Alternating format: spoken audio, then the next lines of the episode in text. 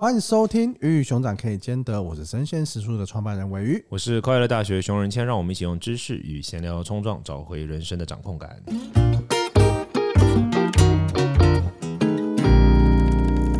今天这一题呢，我们聊一个是大家蛮不想面对的一个话题，就是被裁员了怎么办？我觉得再下去的话，你可能就会把我从这个 Podcast 上面裁员了，是不是？我们就最近其实有非常多裁员的话题嘛，就是我们看到，就是像脸书在我们录音的这个前几天也宣布，他还要再裁员四千人。对啊，我有看到，我有看到，裁裁裁非常多。那当然被裁员的话，我觉得大家一定会一开始一定会先恐慌的啦，就是会想说啊，那到底该该怎么办？因为他有可能不在你的计划之内嘛，通常是不在计划之内。那有遇到的这种状况就是。你可能就会一方面想象起来，就会有可能薪资上的损失。对，但其实我觉得以裁员来看，他裁员可能现在都会有资遣费嘛，嗯，然后你也会有可以申请政府补助，哦，是吗？其实可以申请大概半年的失业补助，哦，然后好像是二分之一还三分之二的薪水，哦其实还算不错。就是如果你有去申请的话，对，所以其实有一个缓冲。我自己觉得，假设你想想看了，你拿到了一个月的裁员的费，然后再加上可能半年的费用。你搞不好还可以开启你人生的第二春，就是你看去思考你你你适合什么样子的，我觉得可以重新去思考。这个是我听到我被裁员的朋友他们会在做的事情。像我有朋友，他就是说哦，他就会进行一个大休息，嗯，他可能就先最近可以出国了嘛，他就先去出国一个月，然后回来再开始慢慢的找工作。对，那当然这个中间，我觉得这个是属于可能讲起来是比较。职涯没有那么深度的人，就他可能资历比较没有那么深，因为我觉得你资历越深，你被裁员之后，你要重新找工作的压力，我觉得可能越大。但我我觉得现在市场上发生了很尴尬的事情，就是像一方面我知道蛮多人就是遇到裁员这个状况，可是像我自己啊，或者像你应该也知道，就是在找我们作为管理者，在找人也都找不到人。我觉得现在是一个很奇妙的状况，就是市场上有很多人离开了一些职位，可是有些人需要找一些职位又找不到人，就是好像。你你有这种感觉吗？有啊，因为有可能某部分的人他们就去做自由工作者。嗯嗯嗯，我我很认同你刚刚讲那个部分，就是说大家离开自己的职业之后，我我觉得其实大家一开始会焦虑就很正常嘛，因为你会紧张啊、担心啊、害怕自己人生挫赛啊，再再也没有方向或什么。但其实我我我一直觉得，就是当然这可能是我自己都这么认为，就是我我很小很小很小的时候，就是有一个长辈送过我一个夜明珠，然后他写过一句话给我，那那句话对我。就是印象很深刻，他那话那句话的原文我有点忘记了，但他意思就是说，夜明珠这种东西呢，就是平常看起来没什么，但是你只要放在对的位置，晚上它就是亮的。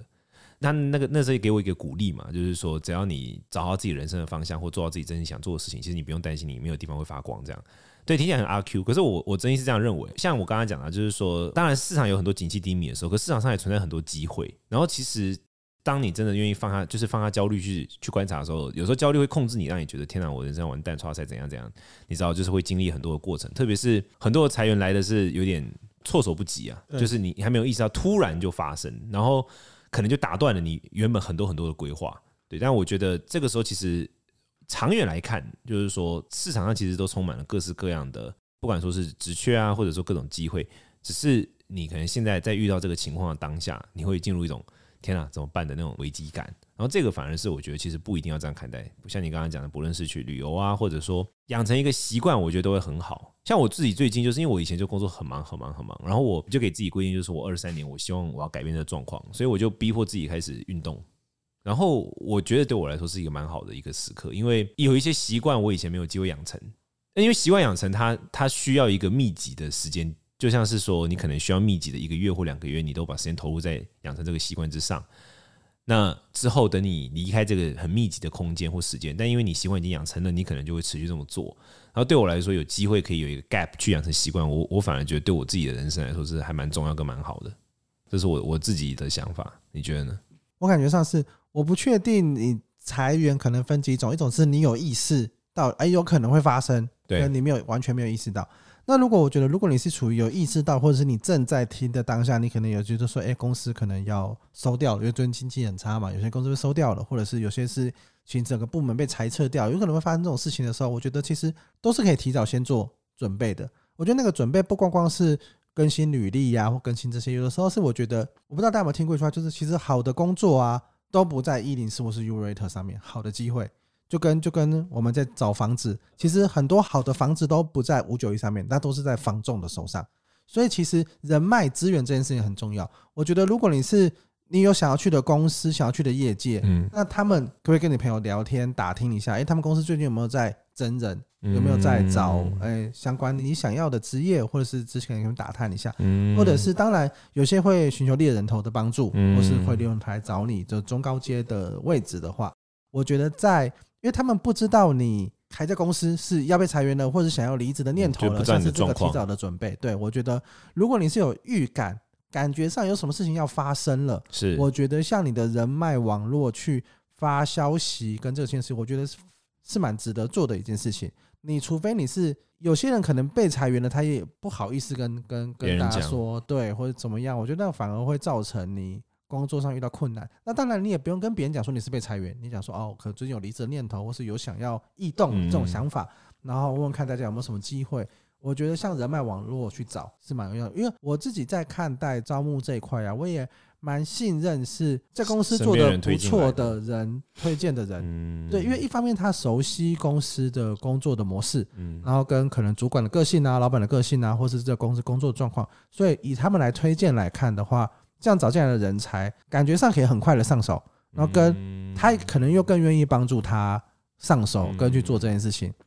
哦，原来是这样。我记得你跟我讲过，就是说，如果你有用到一个不错的人才的话，让他来推荐人给你，会比你自己去外面找还要还要简单，跟还要重要。我就一直不知道这件事，我一直觉得说，就是我常常在讲说，天啊，我怎么找不到我想要的伙伴啊，或想要的工作样态或什么？那我我有一个好奇一个问题，就是说，大家一般在面对，就是就你据你所知，就是大家一般在遇到这种裁员的状况或什么的时候，他就是愿意分享出来说我要转职，或者说我要离职，或者随便我要裁员，就是他愿意去分享这个这个过程的人多吗？你说在哪里分享？就是跟比如说跟身边的人说啊，愿意讲。就是当然你跟你家人或亲戚很很要很亲近的人讲，那很正常嘛。但是会跟别人说，我觉得那个讲是说，哎，我最近有想要换工作，你有没有什么不错的职位推荐？或者说，哎，我之前觉得好，线上课程这个领域不错，啊，你现在在里面做的怎样？有没有是有没有什么公司，或者有没有什么机会可以？推荐一下哦，所以你觉得问的人还是蛮多的。对，这样子讲说哦，我有想要换工作的想法，或者是哎，你这样觉得是是有机会的。哎，你这样讲我觉得蛮有意思，因为我觉得在当事人啊都会觉得说，哎，我跟别人讲会不会，人家就觉得我哎，我是不是能力不足，我是不是被裁员或什么？你这样讲，我突然想到，我前阵子刚好也是前几天。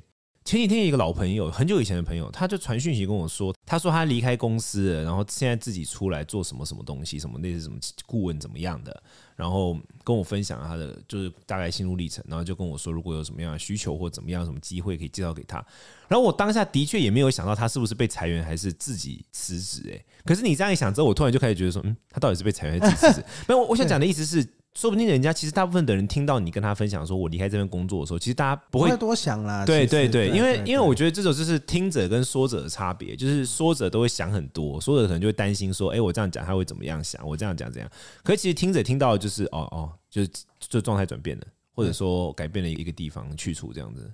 然后其实我觉得，如果你是有心要经营人脉呀，或是有心要经营这种，其实有的人他是一个算是桥接点吧，就是他很喜欢去帮忙做帮忙做这些介绍啊，帮忙做这些转接，而且他这中间还会得到很多乐趣。是是是，我觉得像是这样子的人，你去跟他聊，去跟他沟通，我觉得能够获得蛮多蛮有用的回馈或是机会跟可能，这是一种嘛。嗯那我觉得其实刚刚刚提到的有一个点，就是在说，当你离开了之后，除了马上换工作之外，我觉得变成自雇者，或是去尝试看看自由工作，我觉得这一块或许也是现在，因为现在知识其实像我们以我们公司来说，我们也跟蛮多自由工作者合作，然后他不一定是说他一定要 in house 合作，但是就是可以有其他的合作的方式，而且现在在科技不管是远距啊，还是整体工作上，这些事情变得越来越简单跟方便了。那因为你刚刚讲到，就是你们跟很多自由工作者合作，那我就好奇一个问题，就是你觉得？一个本来是雇员，就是被雇佣的雇员，然后他不论是因为裁员还是离职，总之他离开了公司，然后他转化为自由工作者，开始工作的这个过程中，最大的难题跟最关键的那个不难题，我不是说就是他 technical，不是说他技术上的难题，而是他心理上啊，或者是他一定要养成的一个习惯是什么？因为我知道你有，你甚至辅助很多，不一定是主观上辅助啊，但是让很多人可以本来一份工作，然后因为开课啊，因为怎样达成就是变成自由工作者的这个状况嘛。那你看到这么多例子里面，你觉得那个重点是什么？我觉得可能那个差异点会在第一个，就是可能案源怎么来，案源，对，就是啊，我的生意怎么来？嗯，对，就是假设我今年要突然做这个生意，那到底我去哪里找得到这样子的需求？嗯，对，跟判断我自己能做什么？因为我觉得那个差别点是，假设你是设计师，那你当然可以做设计，这没有问题；你是工程师，你当然可以写程式，没有问题。可是如果你是一个专案管理，那你是一些比较其他的工作，那这些工作的外包要怎么来？我觉得这件事情它也会是一个，嗯，要去思考，跟你自己自身的能力在哪边，你可能需要去做一些清楚。因为你在公司，你通常是被指派，嗯，是哎，你就去做这个，你就去做这个。其实你不一定需要去认知你自身的优势在哪边。对，我觉得这一块可能也是你在要转成自由工作者的时候，你反而去更需要去认知到这件事情。哎，我突然想到，我们不是在聊那个人格的事情吗？对。就是传统的人格的分析，可能有些是在职场里面告诉你怎么分析人格，你适合什么角色或什么。但是这个说明也是一个蛮需要的，就是你也去分析自己适合什么人格。然后，如果作为自由工作者，你的优势是什么，你的弱势是什么，这块感觉也是有趣的东西，好像很少人在谈，是不是？对，我觉得这一块的话，其实自由工作者他其实你就是你自己的老板，你也是你自己的员工，是对，那就变成是所有所有的认知跟所有的。驱动都是要从你自己开始，对对，那就变得你到底了不了解你自己？对，跟你的优点、缺点，你的工作的模式到底是什么？我觉得这些东西，因为可控性变多了，你反而有的时候你会慌了手脚。哦，对啊，对，就跟就我举个例子，就很简单的例子，就是大家可能用什么威力导演或是 iMovie，很简单，它就是剪片。对，可是如果你突然变成用 Premiere 那种哇，突然间有很多功能可以给你调的，你反而不知道怎么做。对对对。所以我的有的时候是你突然间面临高自由度的时候，你其实是会不知道要干嘛。对啊。对，好像我什么都可以做的时候，其实也什么。都不知道别人也不知道该找你做什么。嗯、对，别人可能会遇到，哎、欸，我来找你做这个会不会有点大材小用？对对，那你如果你自己有你明确的技能数跟明确知道自己要做哪些事情的话，我觉得大家跟你合作会比较容易一些些。对，我前阵我这阵子测验可能确实是，我这阵子也经历了这个事情，就是我这阵子因为我有在运动嘛，然后我。以前的话就比较常做就是器材，啊器材的话，运动器材的时候你基本上是固定练习一个肌群，比如说我就要练二头肌、三头肌这样。但我最近呢就比较常做，像是不是靠器材的，比如说是就是直接举杠杆、然后杠杠铃或什么这种时候，然后你就突然发现需要用好多块肌肉，然后你就总觉得自己哪个地方都用不对。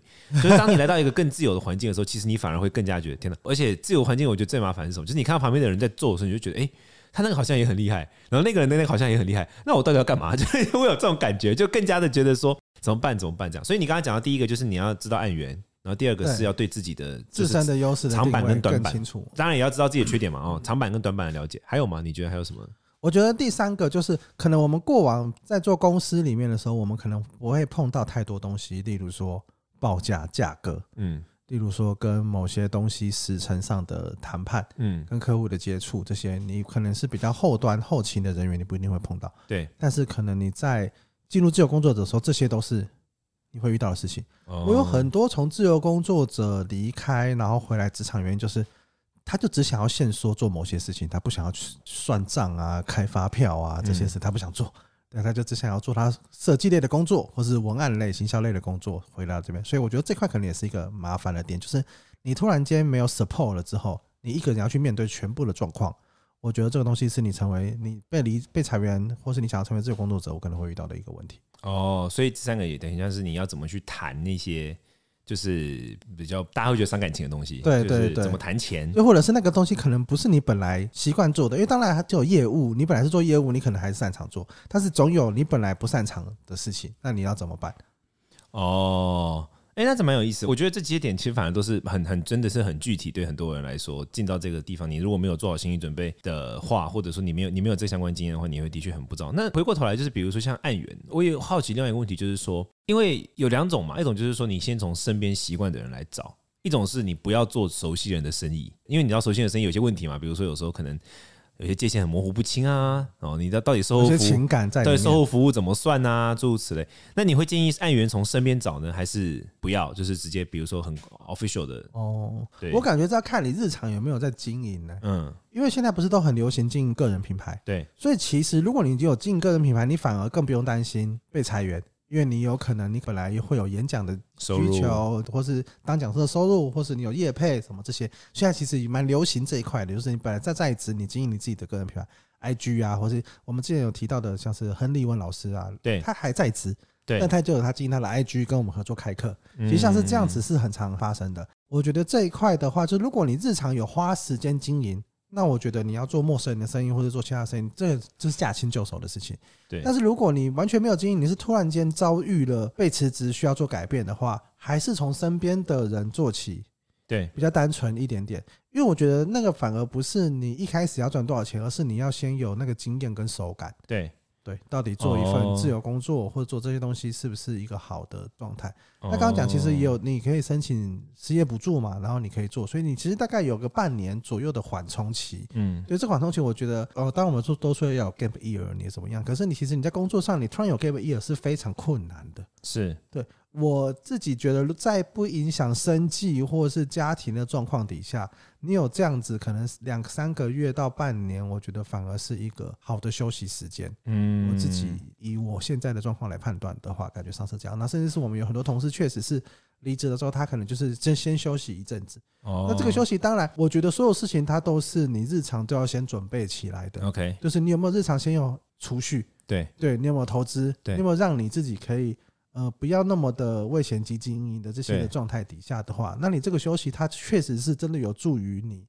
储备能量，对，或是找到更好的去处，对对对，才不会是你很焦虑、很急的找了一份又可能不是那么适合你的工作，对。就是延缓那个痛苦而已。嗯，对对对，我觉得。那最后，你对于比如说在在裁员期这个经经历的痛苦，假如有三件一定要做的事情，你会建议他们做什么？不论是他之后要走一个去处啊，或者说转职啊，或者干嘛，就是对他来说，因为休息这件事情听起来就是的确呀，他很重要。可是他又会取决于这个人平常有没有做好管理啊，平常有没有在累积，平常有没有什么？他平常什么都没有的话，那这个时候休息可能真的就是休息，反而会让他更加焦慌嘛，哈，真的更加焦虑跟。慌张嘛？那回过头来就是说，在这段时间有没有你觉得，就是有三件事情你只要做，就不论怎样都不会亏，而且对你会有帮助的？像我觉得刚刚对自我人格分析可能算一个，就是这段时间你应该花时间认识自己，不论是做各种测验啊或者什么，这可能是一个。